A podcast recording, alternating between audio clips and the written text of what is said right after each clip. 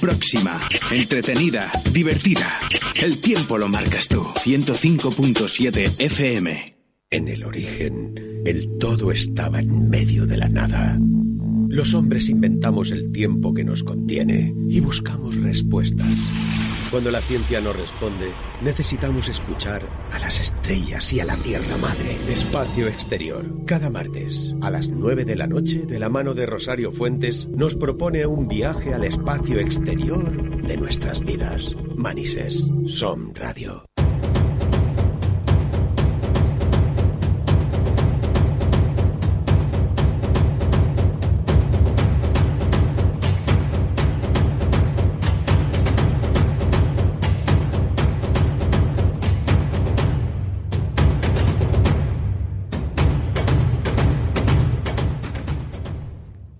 Desde Espacio Exterior os damos la bienvenida.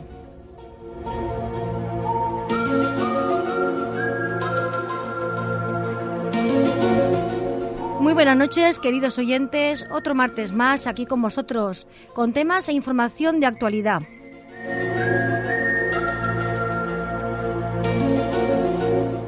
Como sabéis, Espacio Exterior se dedica al estudio e investigación del misterio, ciencia y tecnología. En los mandos técnicos tenemos a Mónica Bello que nos conecta por el espacio a través de las ondas. Os manda un saludo desde aquí. Queremos agradecer a los protagonistas por elegir escucharnos, que lo hacéis por todas partes de nuestra madre tierra y quién sabe si fuera de ella. Quien nos habla, Rosario Fuentes. Y aquí a mi derecha, José Eduardo. Muy buenas noches, compi. Hola, buenas noches. ¿Qué tal? Tenemos novedades, ¿no? Sí, hay novedades, hay novedades.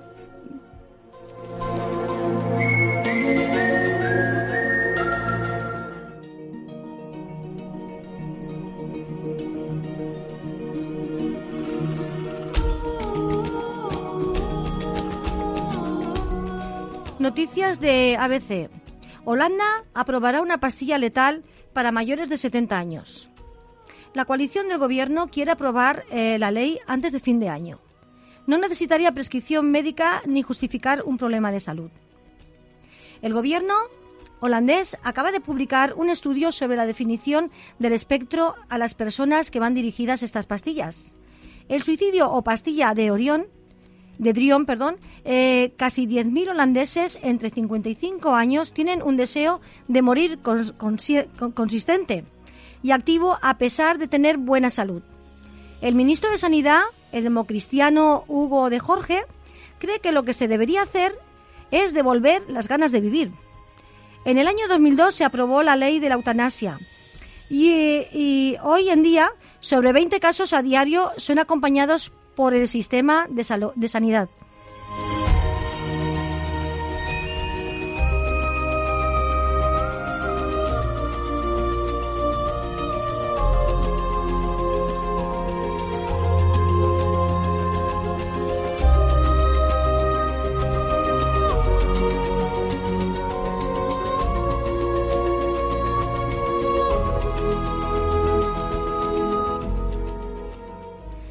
Pues vamos a escuchar una opinión sobre esta noticia de ABC que se publicó en Facebook y ha tenido mucha repercusión y realmente parece que tampoco es tan cierta como parece. Vamos a escuchar ese audio. Hola, me llamo Pablo Camus, soy empresario y mis estudios se corresponden a la licenciatura de filosofía. Respecto al tema de, de la pastilla letal que se quiere aprobar, aprobar en Holanda, más que dar mi opinión, que no tiene la menor importancia lo que yo opine, voy a decir cómo veo yo el asunto, cómo puedo plantear el tema y, y con qué lo puedo comparar. Yo lo comparo con la ley del aborto la ley del aborto aboga por los derechos de la mujer. La mujer decide sobre su cuerpo, tiene todo el derecho de interrumpir el, embarazo. La pastilla letal es lo mismo. La persona dispone sobre su cuerpo y tiene el derecho de abortar su vida. Dicho esto, pienso que, primero, las connotaciones éticas.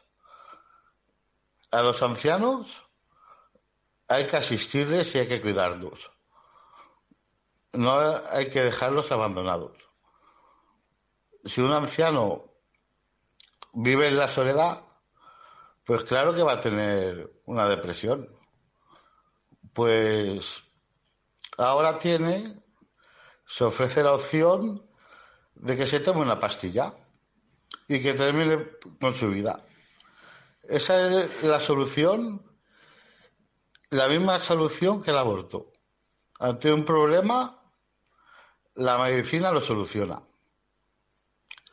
Tanto el aborto como la pastilla letal son medidas eugenésicas y ambos están apoyados o promovidos por la élite gobernante mundial. Bueno, pienso que actualmente, en los días de hoy, la esperanza de vida está aumentando. Ya es fácil que una persona llegue a los 100 años. Las personas ricas pues tiene una, una vejez, digamos, mejor que las personas pobres. Al final, la, la pastilla letal, pues la tomarán los pobres. Algún rico lo hará, pero lo dudo. Los ricos se aferran a su riqueza. Los ricos no se quieren morir, ¿eh? Y los pobres cuando se quieren morir es porque están solos y porque no tienen nada. Esa es la razón de, que una persona mayor se quiera morir, que está solo. No es la enfermedad. Yo he visto muchos enfermos y ningún enfermo se quiere morir. Todos se quieren curar. Bueno, dicho esto, mi generación, yo tengo sobre 40 años, lo tiene claro. ¿Tenemos pocos hijos o no tenemos hijos? ¿Qué quiere decir eso? Que en el futuro vamos a estar solos. Pues cuando tengamos una depresión, pues nos ofrecerán la opción de la pastillita. Que por cierto, va a ser una opción muy rentable para, para digamos, el, el sistema. Te quitas un anciano del medio, te quitas un problema te quitas una pensión que tienes que pagar. Que eso sea bueno o malo para la sociedad, pues cada uno opinará como, como quiera. Yo realmente pienso que a los ancianos hay que cuidarlos. Hombre, que somos personas, ¿no? Igual que nuestros padres nos han cuidado, pues nosotros tendremos que cuidar a, nuestros padres cuando son mayores. Bueno, más o menos creo que me dejo algo, pero bueno, esa es mi opinión.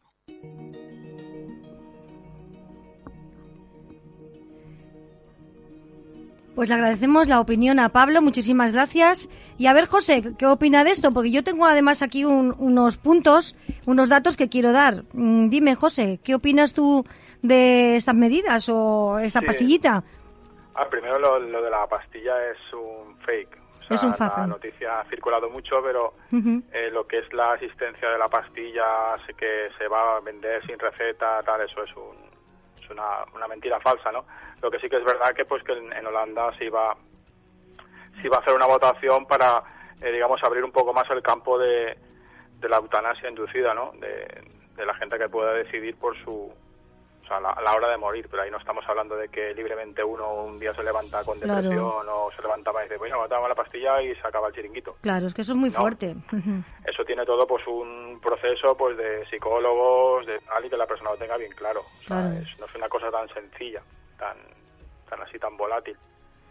Y yo creo pues que el porvenir que hay pues es un poco incierto, ¿no? Incierto porque porque quien quiere morir eh, en esta sociedad es, digamos, falta de ganas de vivir. Sí, y, según tú... Para, lo que la palabra, ¿no? Sí, sí. Según tú, eh, ¿por qué esa falta de, vivir? ¿No están a gusto en vivir de la manera que vivimos? ¿O cada uno tendrá su, claro, sus motivos para no querer vivir, no? Ahí, tenemos dos tenemos dos, dos, dos factores. Este primero la enfermedad, que digamos que la enfermedad la estamos la tenemos en un lado, ¿no? Una persona que tenga, todos recordaremos a San Pedro, ¿no? De 34 años creo que eran, que solo le funcionaba la cabeza y no podía ni moverse. Y llega un momento pues que hay enfermedades muy duras, muy crudas, pues que, hay veces que vale la pena entre comillas decir me tomo una pastillita y ni sufro yo ni, ni, sufro los demás. Pero falta también el punto de fe, porque por ejemplo hay muchas tribus allí, hay muchas tribus por ejemplo en el Amazonas o en, algunas partes que hay un mínimo de personas, o sea, en cuanto, un máximo, perdón, en cuanto pasan de 50 personas los individuos de la tribu, saben que es inviable la supervivencia de esa tribu. Entonces, cuando hay una persona mayor, esa misma persona cuando ve que es una carga para la tribu, automáticamente se mete sin decir nada en la selva y desaparece. ¿Por qué? Porque tienen otro concepto vital, tienen un concepto vital de supervivencia de la tribu y aparte un concepto del 100% de creencia en la vida después de la muerte. Claro. Eso es una cosa muy muy potente y que psicológicamente yo pienso Rosario que si pensáramos o todo el mundo que supiéramos al 100% que con apagas aquí el interruptor y apareces en otro sitio.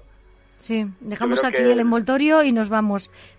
Sí, yo creo que el, el modo de la, de la eutanasia cuando hay una enfermedad o hay una cosa muy complicada, yo creo que igual no, no, le, no le tendríamos más tanto valor a, este envoltorio, ¿no? Que dices tú. Mira, yo tengo aquí unos datos que he recogido porque como hemos hablado de que eh, esta noticia era un faque con la repercusión que ha tenido en Facebook y en otros medios eh, de comunicación, pues mira, mm, tengo aquí los datos de la Organización Mundial de la Salud, la OMS. Tenemos la necesidad de un plan de prevención del suicidio.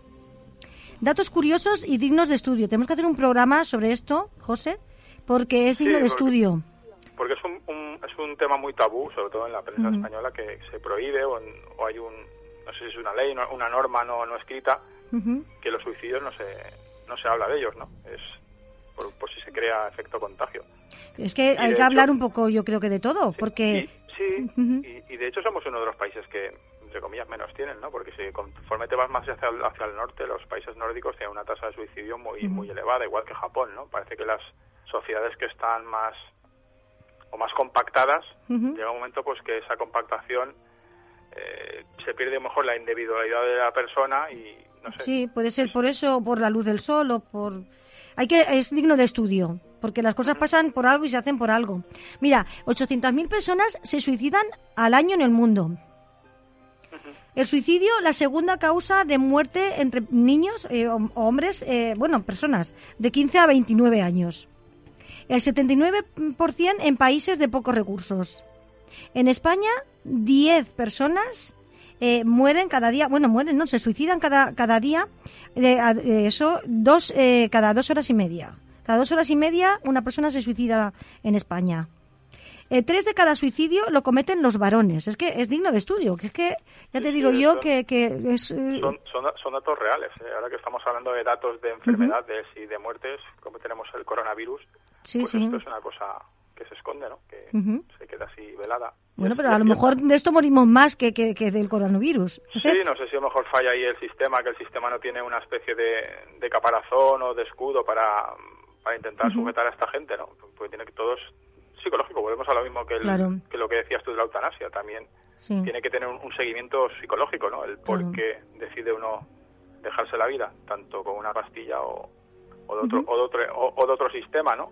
Porque hay incluso no hace mucho, ahora unos meses, eh, falleció un, un anciano eh, con su mujer, porque su mujer le tenía demencia senil. Sí. Llega un momento que no podía cuidarla, tenía ochenta y pico años y, digamos, hicimos... Y solicos, ¿verdad? Puedo llamar suicidio eutanasia. Sí, sí, claro.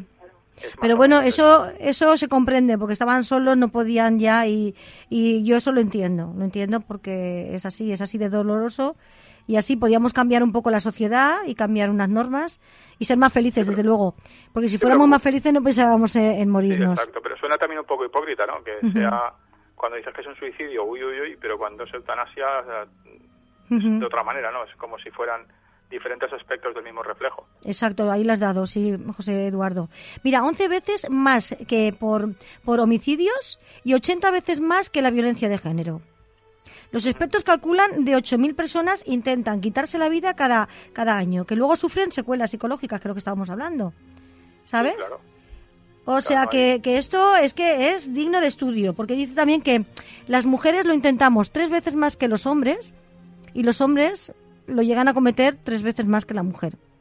O sea, es que ya te digo que un programa dedicado a esto, pero pero todo el programa entero, porque la verdad es bueno que la gente sepa que además de enfermedades eh, también hay eh, el mal de no ser feliz, porque en esta sociedad no se puede vivir feliz por algún motivo. Hay personas que no quieren, no les gusta, no, no se sienten cómodas. Perdona, y también saber dónde acudir en el caso de que se tenga ese problema o que se tenga esa, esa cosa revoloteando por la cabeza, ¿no? Claro. Entonces, ¿tú qué conclusión sacas un poco de esto? Porque vamos a hacer un programa, o sea, esto no se queda así, esto da para más. De esto, pues, yo qué sé, es que es una cosa un poco un poco cruda, ¿no? Pero yo creo que la, una de la libertad más individual de la persona es su propia vida, ¿no? ¿Crees que, realmente nos pertenece nuestra vida para llegar a...? Si tiene, claro, si tiene una lógica, siempre, siempre que tenga una lógica psicológica o una lógica o un patrón que diga, bueno, es que, que tiene razón, ¿no? O dentro de su punto de vista, un psicólogo te diga a un psiquiatra que sí que tiene razón y que, que es tu decisión, ¿no? sí, sí, no claro. se lo puede quitar a nadie. Depende cómo, cómo esté en la, la persona, ahí estamos, es lo que claro, tú habías guste, dicho antes. Guste o no guste, ahí podemos entrar pues en mil historias, desde la eutanasia asistida de alguien consciente o de una persona que a lo mejor lleva 15 o 20 años en conectada a una máquina. Claro. Siempre está el parte, la parte de una parte que dice que, que eso no es vida y de repente Claro, hay, claro, también sí, hay casos extremos que hay gente que después de X años eh, se ha despertado y se ha recuperado, o sea que, Claro. que ahí estamos jugando ya Bueno, con el azar.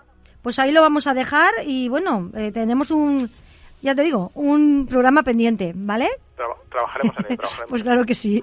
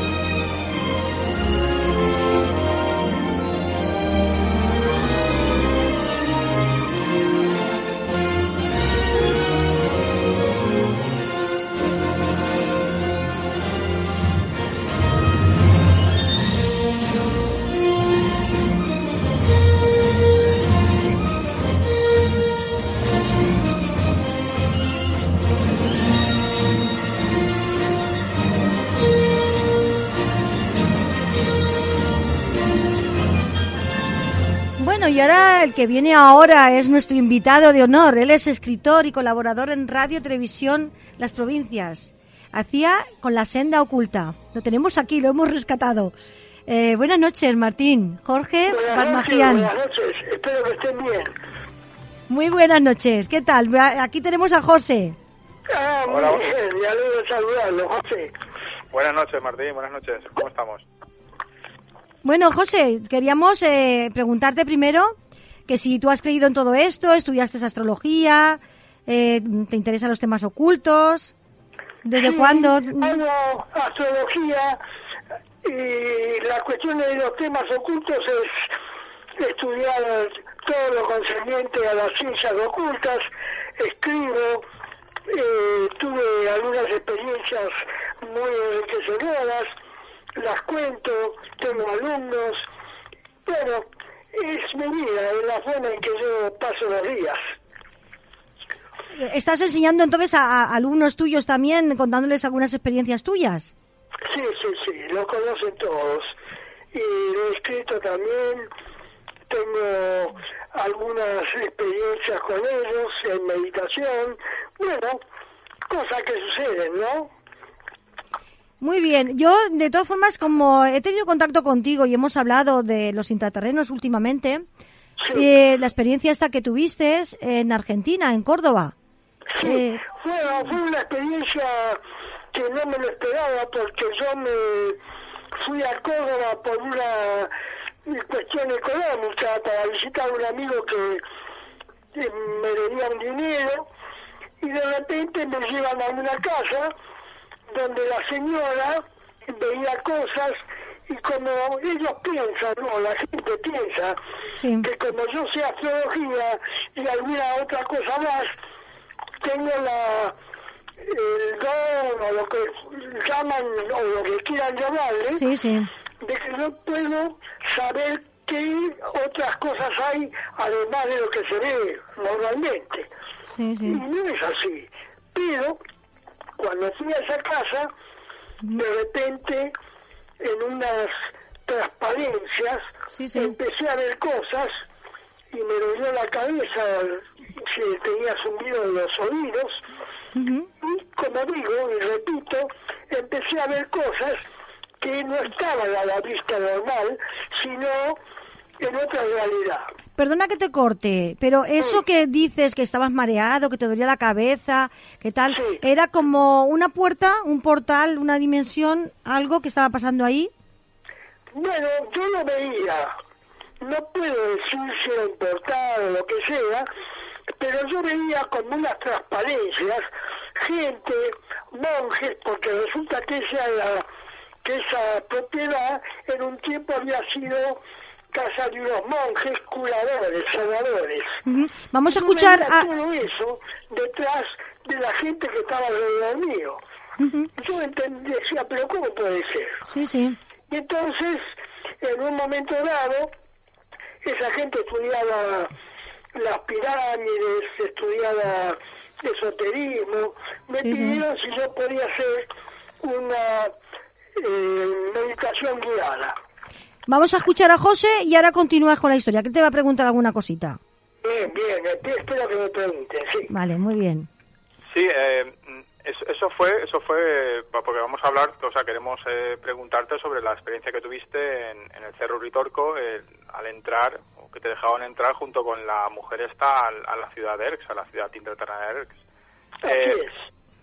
Esto fue, Bueno. ¿tú, ¿tú habías tenido antes alguna experiencia como, como esa que acabas de contar, ¿no? Que No, empezaste no, a no, conectar en con estos absoluto, monjes. jamás. Tampoco yo podía eh, entender cómo, con, bueno, después les cuento, cómo me comunicaba con ellos telepáticamente, cosa que yo nunca jamás lo había hecho con nadie. Sí, sí. Eh, resulta que en el jardín de esa propiedad había el tronco, estaba el tronco de un olmo de unos dos o tres metros de ancho, un árbol enorme que un rayo lo había quemado y había quedado semi-destruido. A la vista normal era un tronco muy común, pero en una realidad paralela a la que yo accedí, esa, ese tronco tenía una entrada, una puerta. Te voy a dar para que para respires. ciudad, ¿no? Ujú. A ver, Sí. Entonces, a través de- del tronco este del, ol- del olmo, había un olmo grande y a través del- de, de eso hay una puerta, ¿no? Y ahí tuvo eh, cuenta. Entonces, eh, como obedeciendo a un impulso, Sí, sí. tomé la mano de una señora que estaba sentada ahí, que era la dueña de casa, y la conduje hasta la puerta, que me costó mucho abrirla. Primero golpeé la aldaba que había, nadie abrió, la empujé y se abrió. Y había unas escaleras descendien- descendentes, las lo fuimos eh, andando, caminando, en la oscuridad total, y yo sentía que había alguien que nos acompañaba desde atrás, y fuimos caminando, una luz apenas visible nos iluminaba, hasta que llegamos a unas escaleras, después de caminar mucho tiempo, Mucho tiempo, ¿cuánto más o menos? ¿Cuánto tiempo más o menos calculas tú? unos, no puedo decir, pero 500, 600 metros, uno no, lo, no lo pude calcular, pero sí fueron unos 10 minutos de caminata descendente, ¿eh? Muy bien, muy Entonces bien. llegamos a unas escaleras y de otra puerta, de grandes dimensiones. La empujé y entré. Y a todas vistas, un sitio enorme, era, mm, puedo decir que no era una caverna, sino una, una abertura enorme, una cueva que no tenía, que no podía venir porque era tan extensa, llena de una luz como que de un sol, y dos seres que se me acercaron, que se nos acercaron y nos saludaron al estilo de como tienen las manos los faraones, los brazos cruzados sobre los hombros casi. Entonces, Y eh, de un momentito. forma, nosotros los saludamos. Te- Estos seres que yo les digo, Te dejo respirar un poquito, eh, te dejo respirar un poquito y te pregunto. Entonces, eh, te saludaron dos personas eh, altas, grandes, eh, como, como estilo como los faraones. Dos metros 20, dos metros 30, Ujú. eh, de pelo rubio, castaño, de ojos claros, altos, y de una belleza que yo podría decir apolínea, que inclinaron, me saludaron, y entonces aparecieron otras dos señoras Sí, sí. y tomaron de, la bra- de los brazos a esta amiga mía, Elida, y se la llevaron. Y uno de los seres se quedó conmigo. Claro, yo tengo, yo mido unos 67, al lado de él parecía una criatura, pero bueno, empezamos a hablar, me mostró una biblioteca donde había verdaderos incurables, y después otra biblioteca donde en lugar de libros eran como piedras donde había grabado sobre ellas unas letras muy parecidas, que no iguales, a las letras del alfabeto hebreo. Eh, el alfabeto, eh, espera un momentito, Martín. Con Mar- trazos de oro encima. Martín. Y le expliqué qué era eso, y le pregunté, siempre telepáticamente, y me contestó de que era el idioma censar, uno de los más idiomas más antiguos del mundo. Martín, Martín, para, para, que es que los oyentes no se van a enterar mucho de, porque no se oye muy bien. Entonces, eh, lo que tienes que hacer es hablar más despacito, tranquilamente, Ah, bien, bien, cómo no. ¿vale? Y así Bien, que te escuchemos mejor. Venga, estamos todos pendientes de ti y nos interesa mucho lo que nos estás contando. Así que relajadamente nos lo cuentas y así te escuchamos mejor. Entonces, después de mostrarme ese tipo de libros, me le pregunté dónde habían llevado a mi amiga, a Elida. Y me dijo, bueno, ya lo sabrás. Y entonces empezamos a caminar y mientras caminábamos pasamos por un, una especie de laboratorio enorme donde había planetas, había líquidos que estaban en ebullición y de repente veo a mi amiga Elida con los brazos sumergidos en una pila profunda y había siete de ellas, cada una con un líquido ambarino de colores diferentes. Elida tenía los brazos sumergidos Sí. en un líquido verde. Vale, en tu amiga le, le sumergieron los, los brazos en un líquido verde. En un líquido verde. Muy bien. Eh, yo pregunté para qué es y me dijeron, bueno, ya lo sabrás, me contestó el hombre. Entonces le pregunto si podría ver a la persona o al ser que regía ese, ese mundo. Sí, sí. Y me dijo que sí, que no había ningún problema, y empezamos a caminar, y de repente veo una pared frente nuestro, toda blanca, y se abre, donde antes no había nada, una- un portal, y me invitan a pasar. Eh, Voy a decírselo a los oyentes para que lo entiendan mejor, eh, ¿vale? Vamos a ir pausadamente y yo les voy a ir explicando lo que tú me estás contando, porque creo que así lo van a entender mejor. Entonces tú llegas a un lugar donde hay una pared blanca que no se nota ni apertura ni nada, pero se abre y pasáis a otra estancia, ¿no? Así es. Muy y bien. a un lugar muy luminoso, muy grande, de unos 40 o 50 metros de altura, o 20 o 30 de ancho, donde había una alfombra verde y tres seres a cada lado de la alfombra. Sí, sí. Eran personas muy parecidas a las que nos habían recibido antes, pero se notaban más ancianas.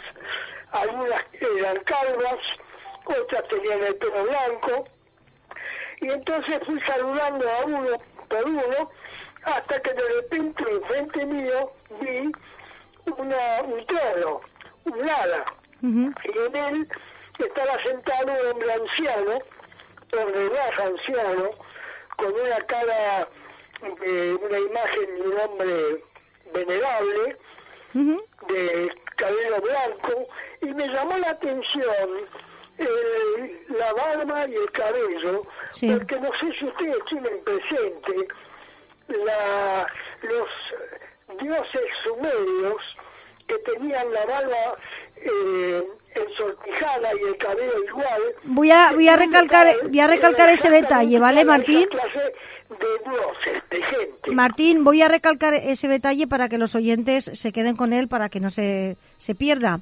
Eh, tú entonces eh, pasaste a una sala donde cada vez parece que la gente era más mayor, eh, más, más viejo, eh, calvos algunos, con el pelo blanco, y llegaste a una persona eh, que para ti fue mm, la, la que llevaba la- la- el rey de allí, ¿no? Entonces, Sí, digamos, el rey, yo lo llamé el venerable porque tenía esa, causaba esa impresión. sí, sí. Ojos celestes, y él estaba vestido diferente a todos. Él tenía eh, color crema, un, una túnica. Una túnica. crema, y encima eh, también algo como una especie de, nosotros le llamamos poncho, eh, Sí. con un cinturón con cuentas de colores y me saludó y entonces le pregunté que si era muy anciano. Y se comenzó a reír, me dijo que sí, soy muy anciano, me dijo. Sí, sí. Entonces, hablando con él, que no lo recuerdo, y que me han dicho que en algún momento, en una sesión de hipnotismo, me lo van a hacer acordar, vi un ventanal a mi izquierda. y entonces le pregunté si podía... Mira, Martín. Martín, vamos a poner, vamos a poner un poquito de música. Eh, respiras, bebes agüita yo voy mm, diciéndole a los oyentes lo que nos has ido contando, ¿vale? Cómo no, muy bien. Venga, y así mejor para ti, mejor para todos un poquito, ¿vale? Venga. bien, bien.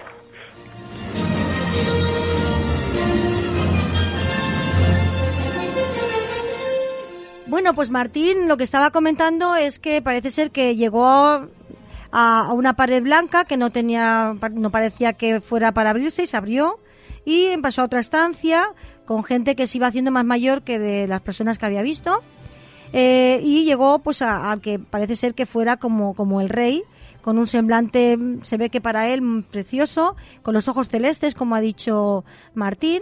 Tenía el cabello ensortijado y dice que le recuerda muchísimo a los dioses sumerios. Así que bueno, esto es hasta aquí y vamos a ir poquito a poco porque el hombre pues es un poquito mayor ya y bueno, que estamos ahora en épocas de constipado y tal, y entonces pues creo que es conveniente dejar un poquito respirar. Y nada, José, José Eduardo. Aunque estoy tan entusiasmado. Sí, sí, también, también.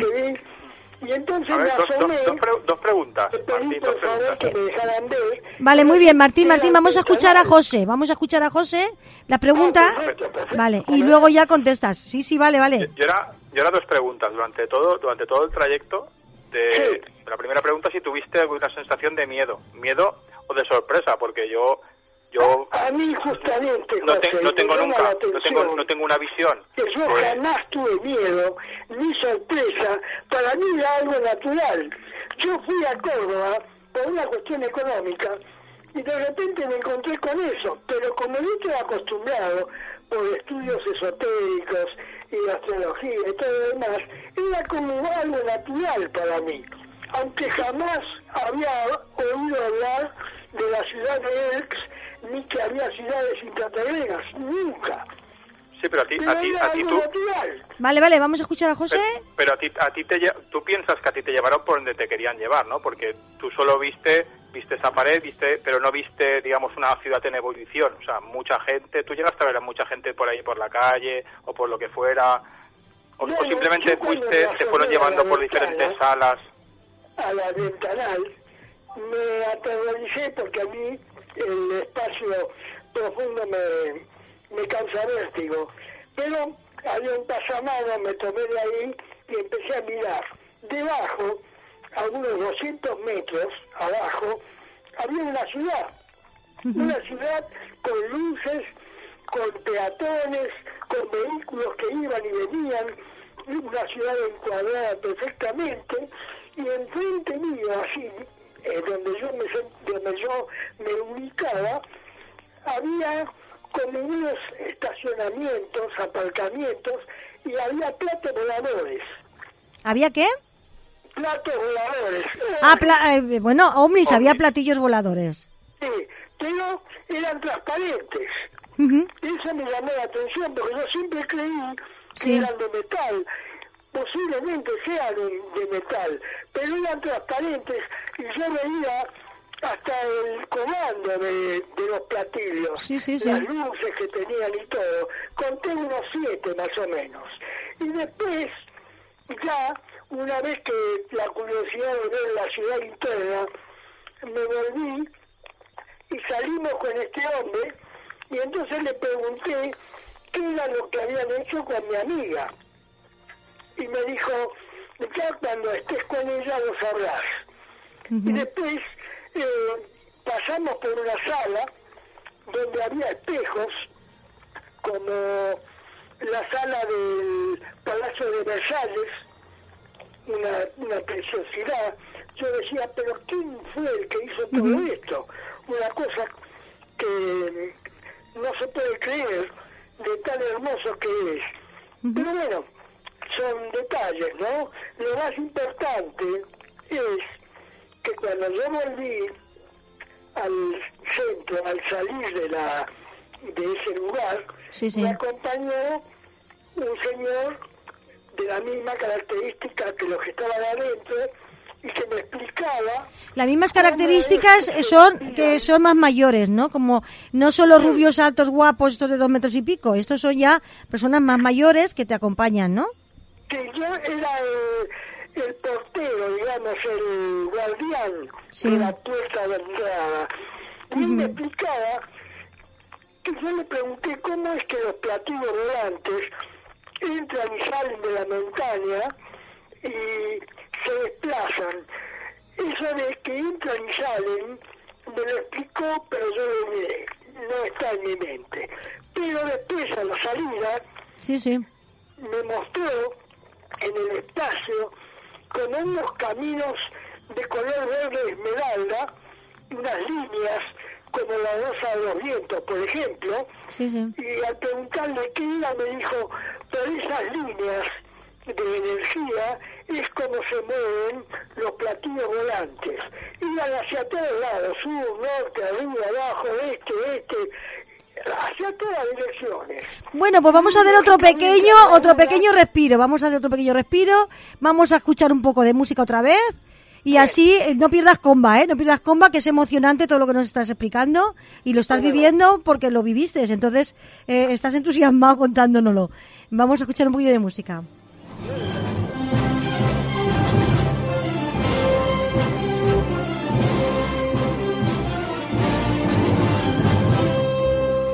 Bueno, te seguimos escuchando, Martín, ahora con más... Sí, entonces me dijo que los platillos volantes se movían por esas líneas, hacia el norte, hacia el sur, arriba, abajo, hacia todos lados, entrar y salir la, del cerro, Huitorco.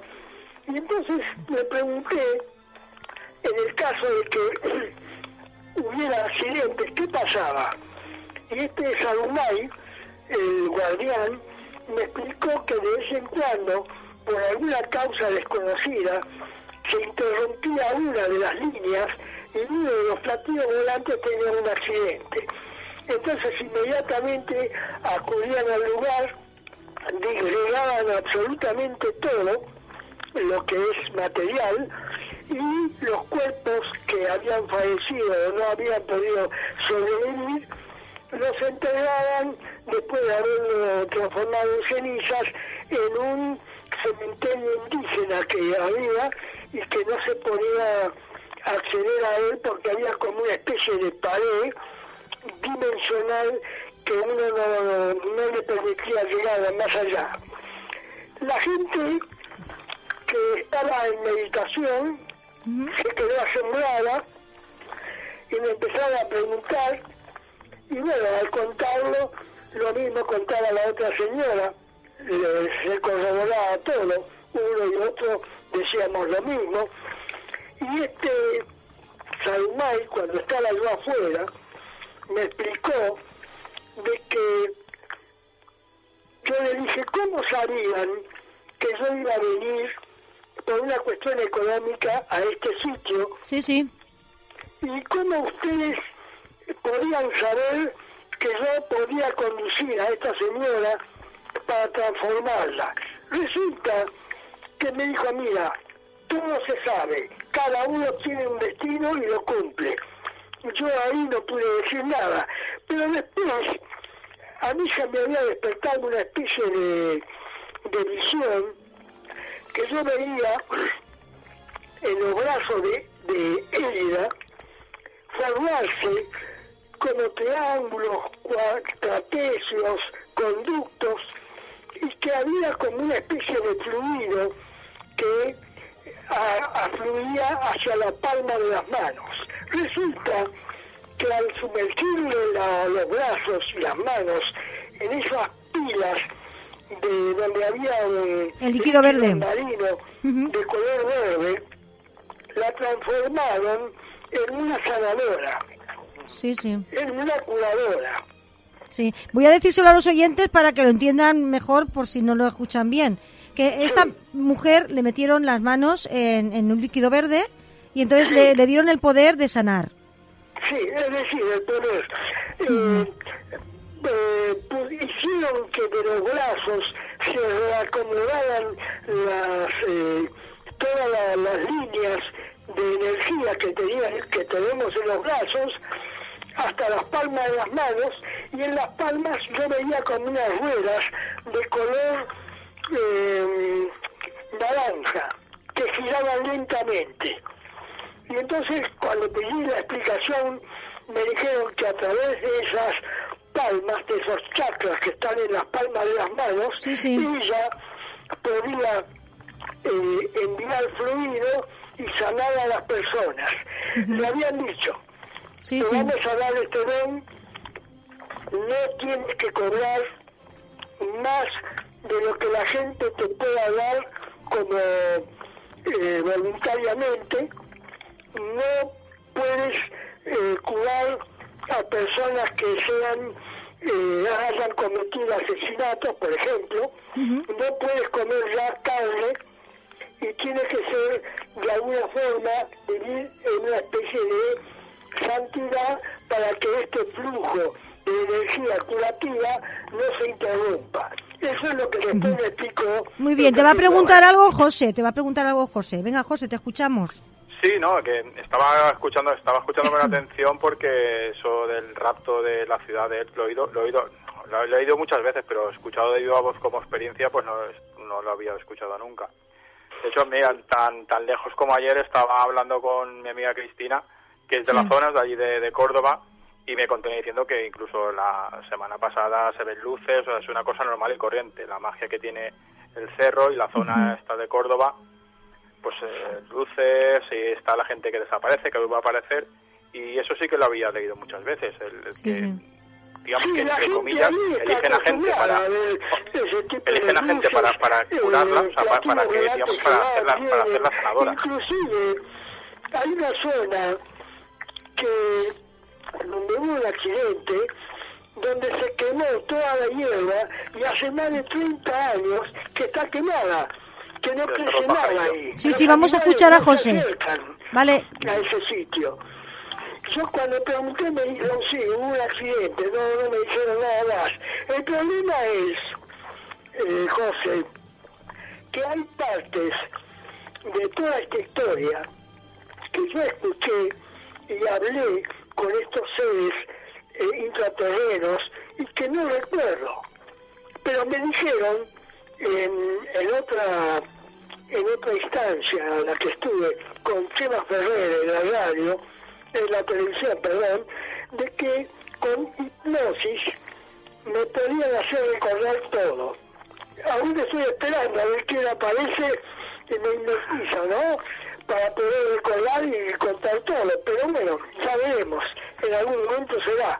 Marín, ay, eh, Martín, que mira, yo tengo aquí a un psicólogo que estuvo también en el programa, que la verdad es que este chico pues eh, quedó en, en hacerme una regresión a mí, entonces pues a ver si hablo con él y nos hace la regresión a los dos y así nos enteramos de todo lo que nos ha pasado en el pasado. ¿Sabes? Venga, a ver José lo que... A ver ¿eh? José, coméntale algo a Martín que vamos enseguida... Sí, no, algo más, si es posible. Sí, sí, un poquito. Espérate que te pregunte José algo la, última, la última pregunta que te hago. ¿Has vuelto a tener conexión con, con esos seres? Una sola vez sí. Es decir, eh, una señora que es amiga, eh, es curadora, hace Reiki.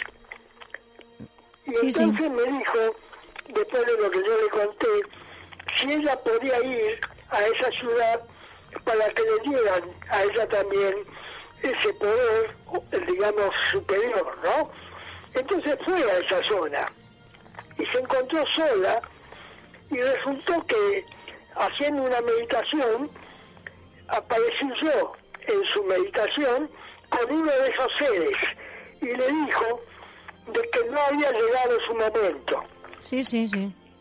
Y no sé lo que de verdad significado, ni lo que quiso decir, ni por qué, pero ahí quedó. Después la mujer regresó y fui haciendo leche, es una amiga cura, sana, pero no las características de Élida, que ella apenas pone la mano, inmediatamente la gente siente calor, siente eh, bienestar y cura gente. Inclusive sé que ha erradicado cánceres.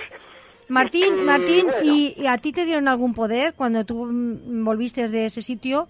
¿Tenías algún poder? ¿Te dijeron algo? No, yo tampoco lo pedí, ¿eh? No, no, no. Yo creo que actué de conductor de esa señora. Canalizador, ¿no? Para que se sintiera segura la señora.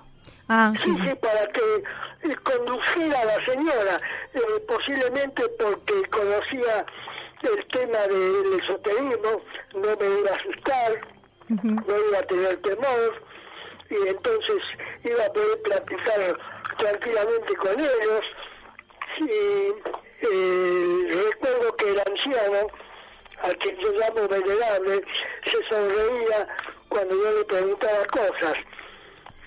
No lo recuerdo absolutamente, ningún nada, no recuerdo nada porque no se me grabó en la memoria ese tipo de conversación.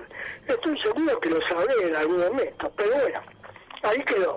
Bueno, ahora ya te queda un minuto para decir lo que la conclusión que, que digas, eh, Martín, y hablaremos en otro momento de esta experiencia con detalles, ¿vale? ¿Cómo no? Miren, la experiencia fue eh, traspasar un portal dimensional.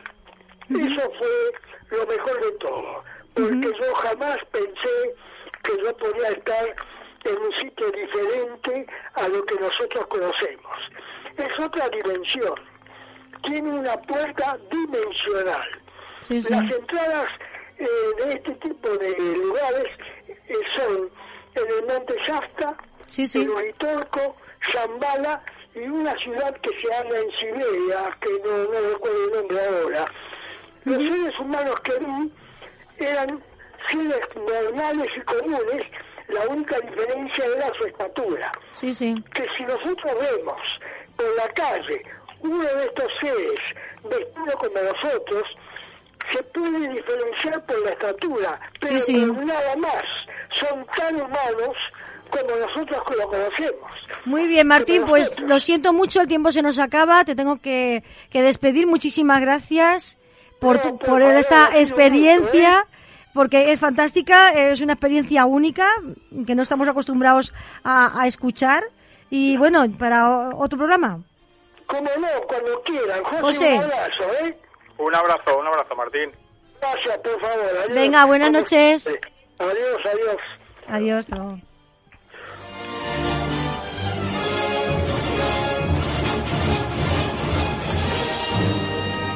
Bueno, en estos últimos instantes del programa eh, quiero informaros eh, de la celebración que vamos a hacer eh, el aniversario de el 40 aniversario, perdón, del caso Manises.